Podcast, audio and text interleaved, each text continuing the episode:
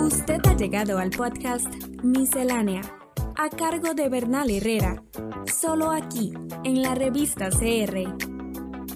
Y nosotros lo que estamos buscando es hacerla potable, que realmente pueda ser un, proyecto que venga a tener el impacto eh, que se requiere, pero teniendo claro que no es para afectar a los empleados públicos. Palabras de Karine Niño, exdiputada del Partido Liberación Nacional. La mayoría de quienes se interesaron en la discusión sobre la ley marco de empleo público se agruparon en dos bandos. Sus defensores la presentaron como un reordenamiento inaplazable del empleo público, en especial de sus estructuras salariales. Quienes se oponían, en cambio, la consideraron un nuevo ataque al sector público nacional, el cual provocaría, entre otras cosas, una fuerte rebaja salarial. Habían formas más matizadas de verla. Si nos enfocamos en el tema salarial, se podía distinguir en el proyecto dos aspectos teóricamente separables. Por un lado, el principio general que lo subyacía, de que a igual trabajo, igual remuneración. Por el otro, la utilización que, en la práctica, se haría de este en caso de aprobarse. Mientras el principio parece razonable e incluso deseable, el contexto sociopolítico en que se aplicaría hacía desconfiar y mucho de su utilización real. Ya aprobada la ley, una primera clarificación importante sobre su implementación la dio la Sala Cuarta al definir su ámbito de aplicación, estableciendo que éste no abarca automáticamente a ningún personal de las instituciones públicas en régimen de autonomía, y dándoles a éstas la potestad de decidir si parte de su personal cae o no dentro de la ley. Una decisión que, visto lo ahora actuado por el Poder Ejecutivo, es de celebrar. En efecto, el gobierno y los sectores que lo apoyan ya dejaron en claro qué uso espera hacer de la ley, publicando unas tablas provisionales y sujetas a modificaciones al alza de los salarios globales con que se propone contratar en adelante al personal cubierto por la ley. Tablas cuyos montos, dadas las nuevas reglas salariales, más que preocupantes, son alarmantes y ocasionarían una caída en el nivel de vida de una parte significativa de la población.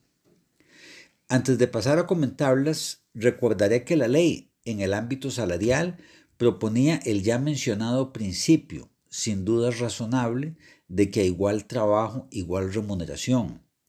Un principio básico en luchas como las emprendidas por la equiparación de los salarios de las mujeres, históricamente más bajos que los de los hombres, por labores iguales o análogas.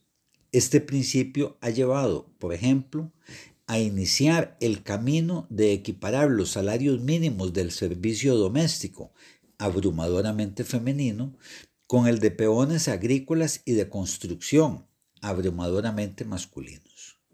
Una equiparación que de lograrse, hay que recalcarlo, no pasa por bajar el salario de los peones, sino por ir subiendo paulatinamente el del servicio doméstico.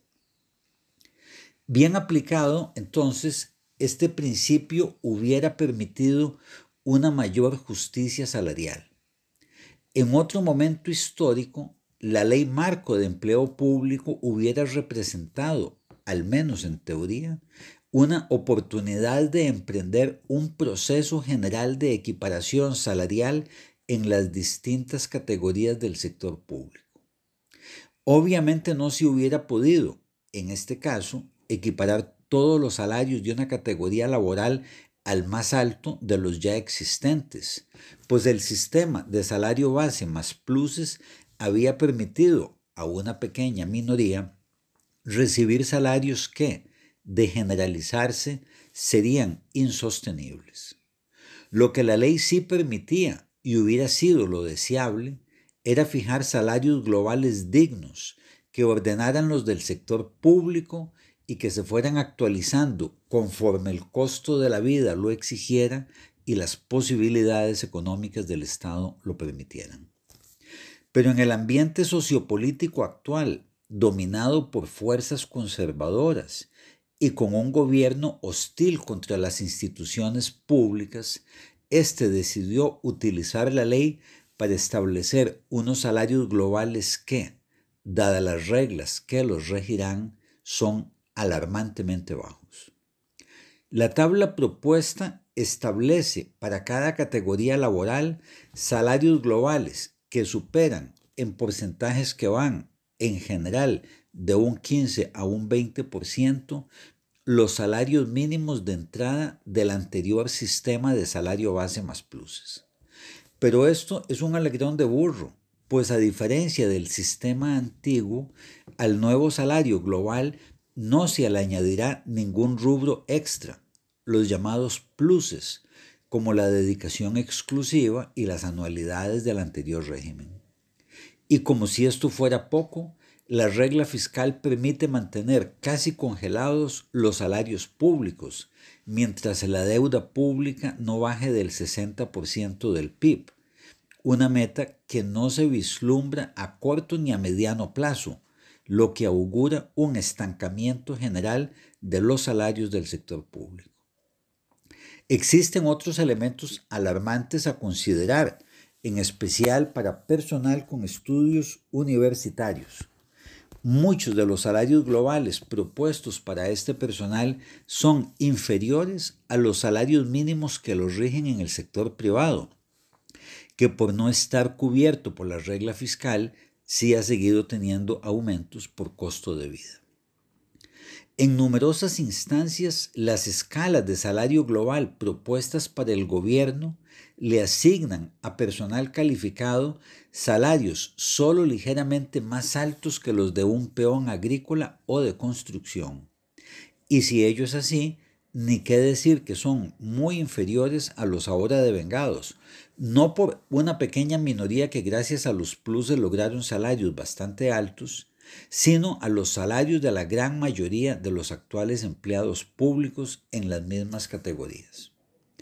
La anterior estructura salarial del sector público adolecía del problema serio de que mientras los salarios de entrada eran muy bajos, algunos de los de salida podían ser demasiado altos, algo que la regla fiscal ya había resuelto. El nuevo sistema, a cambio de subir moderadamente los salarios de entrada, condena a quienes se incorporen de ahora en adelante al sector público a un estancamiento de sus ingresos, lo que necesariamente llevará al sector a un empobrecimiento general con lo cual se le da toda la razón a quienes adversaban de plano la ley, alegando que su objetivo real era reducir los salarios del sector público. Un tema harto preocupante que espero seguir comentando en una próxima miscelánea. Qué fácil es legislar para rebajar los salarios de otros, porque quiero recordarles que este proyecto de ley no afecta a los salarios de los diputados y diputadas. Yo creo que esa ley no va a pasar y si pasa habría que vetarla, porque mi interés es renegociar con el fondo. Estamos en las plataformas de Spotify, Apple Podcast, Google y Anchor como la revista. La revista.